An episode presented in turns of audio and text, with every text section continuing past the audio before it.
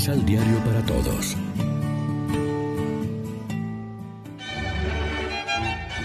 Proclamación del Santo Evangelio de nuestro Señor Jesucristo, según San Marcos.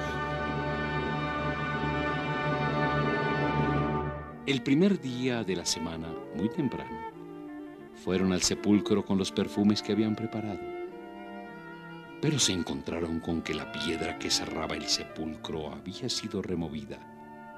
Y al entrar, no encontraron el cuerpo del Señor Jesús. No sabían qué pensar. Pero en ese momento vieron a su lado dos hombres con ropas fulgurantes.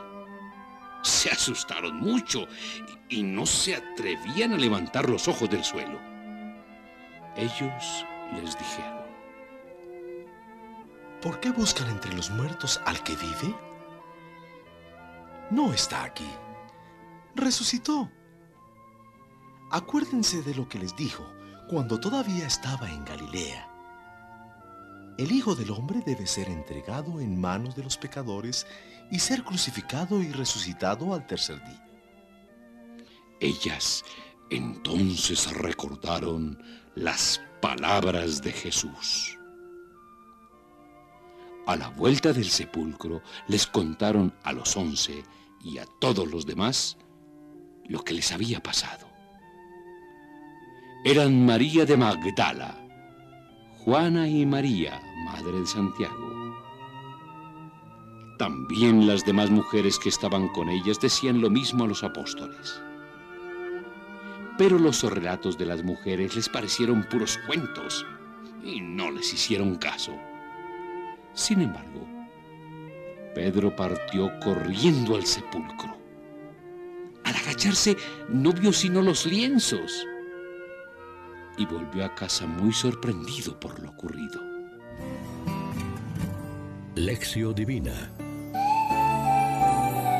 Amigos, ¿qué tal? Este sábado 3 de abril celebramos el Sábado Santo. Es por lo general un día de silencio y reflexión. La alegría y la esperanza de esta noche deben recordarnos también el sentido que tienen los sacramentos pascuales. El bautismo es nuestra Pascua personal inicial el sacramento que nos introduce por el baño en agua y la acción del Espíritu en el misterio de ese Cristo que atraviesa la muerte y pasa a la vida. Por eso renovamos esta noche las promesas bautismales y pedimos a Dios que nos renueve la gracia que nos concedió el día de nuestro bautismo. Aviva en nosotros el espíritu filial.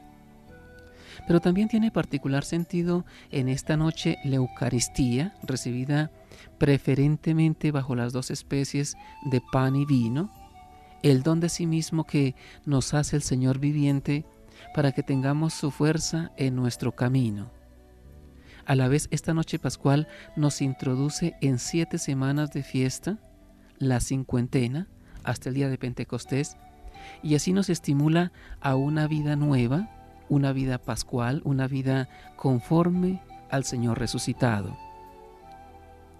El evangelista Marcos nos invita a entrar llenos de gozo en la luz maravillosa de Cristo, que ha resucitado y nos invita aquellos que lo habíamos abandonado a volver a Galilea, allí donde todo había comenzado, allí el Señor resucitado nos espera para fortalecernos. Él va delante de nosotros, allí lo veremos. Vamos a Galilea, volvamos a nuestra vida con gozo, con alegría. Reflexionemos. ¿Qué significa realmente vivir la resurrección de Cristo? ¿Es una vida realmente nueva? ¿O nos limitamos a algunos retoques existenciales? Oremos juntos. Que tu Pascua de muerte y resurrección, Jesús, sea la piedra angular de cada uno de mis días. Que la luz de la nueva mañana suscite en mí la gratitud por tu luz de vida nueva. Que en cada acontecimiento, pensamiento, gesto, elección, yo pueda buscarte y encontrarte vivo y operante, sorprendente y conocido, recordando tu palabra que fecunda mi historia y la hace nueva porque tú vives. Amén.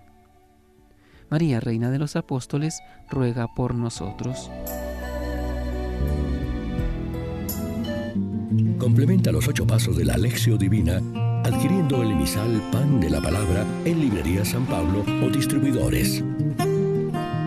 Más información www.sanpablo.co Pan de la Palabra. Vive la reflexión.